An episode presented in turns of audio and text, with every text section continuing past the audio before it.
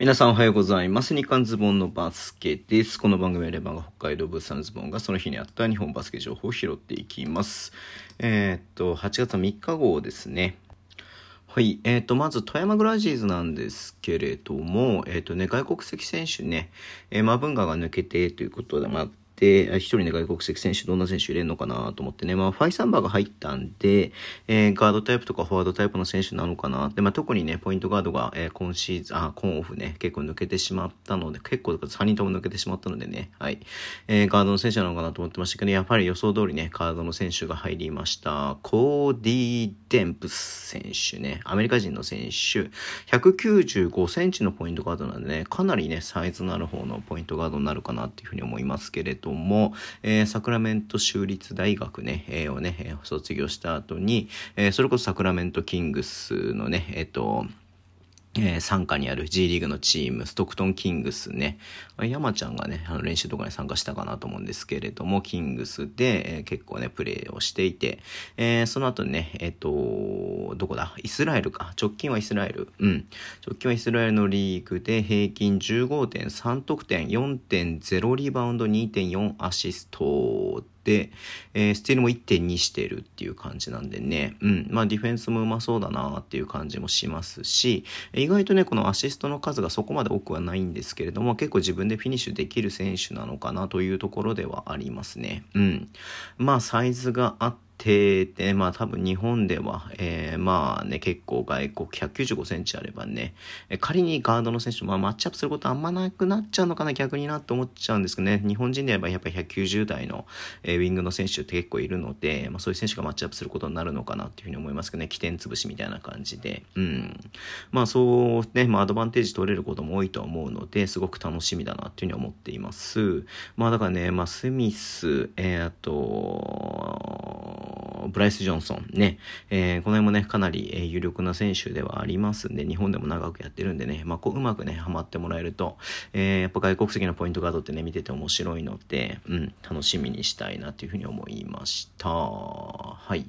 えー、で、あとね、茨城ロボッツなんですけれども、プレシーズンのね、プレシーズンのね、だった名前した、プレシーズンのね、はい、えっ、ー、と、があの、開催のね、発表しまして、それこそその富山ですよ。9月の17日土曜日、富山。で、18日がアルティリ千葉ということででね、まあ、小林大輔選手がね、もともと茨城にね、所属していたってこともあって、まあ、結構ツイッター湧いていたなっていうね、印象がありますけれども、いいね、なんかね、本当にどんどんね、毎日のにね、プレシーズンの情報が出るので、まあ、楽しみだなという感じで見ています。で、最後になりますけれども、サイネオフェニックスがね、今日ファンクラブの概要をね、発表しまして、まあ、ブースタークラブっていう名前で呼んでますけれども、これがね、ちょっとね、びっくりというか、もう面白いなと思ったんですけど、まあ、もともとね、あの、VIP メンバーみたいな感じで、年会費10万円とか、プラチナメンバー年会費3万円、スタンダードメンバー、えー、年会費1万円、ライトメンバー年会費3000円みたいな感じでね、あったみたいなんですけれども、新しくね、新設されまして、えー、推し V VIP ね、推し VIP メンバーっていうのがあって、えー、それが年会費10万円で各選手につき5人だけということですね。まあなんかそのツーショットとかもね、取れるとかね、まあそういうのもあったりとかするんで、えー、まあね、こう推し選手だけをね、あの、あれであれば、えー、そういうね、メンバー入るっていうのね、メリットもあるのかなっていうのを思わされるような、えー、コースでしたけれども、もう一個がね、ロイヤルメンバーっていうのがありまして、年会費300万円。はい。えー、でね、えっ、ー、と、定員は1人だけ。で、ロイヤルシート、年間ペアチケットをプレゼントということですね。選手のベンチの横で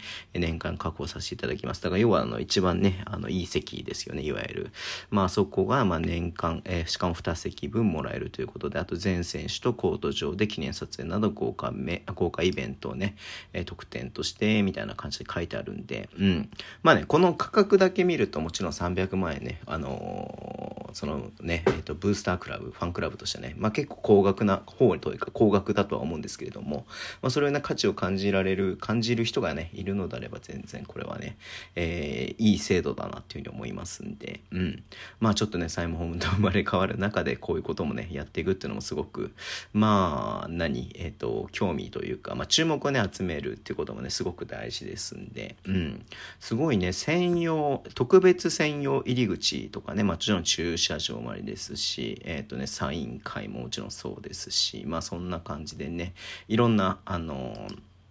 何得点がつくということなんでね。まあ、これ得点動向とかじゃなくて、まあ、入ることにね、そのなんかちょっと意義があるのかなっていうね、あの、その価値があるのかなっていうふうにね、まあ、応援する、チームを応援するっていうね、気持ちがあれば、まあ、そういう人もいてもおかしくないだろうなっていうふうに思いますんで、うん。まあ、いい制度だと思います。僕、どんどんこういうになっていってほしいなっていうね、思ってるんで、はい。えー、っとね、まあ、ね、それ高いってね、一周するのは簡単なことですけれども、それをね、価値を感じる人は間違いなくいるので、まあ、その人がお金払えばいいんでね、うん。はい。えー、いい制度だと思います。。ということで、今日この辺でお会いしたいと思います。Twitter のメール発信します。フォローお願いします。一応毎日やってます。ラジオトークのアプリで聞いてる方はボタンを押してください。では、今日もお付き合いいただきありがとうございます。それでは、いってらっしゃい。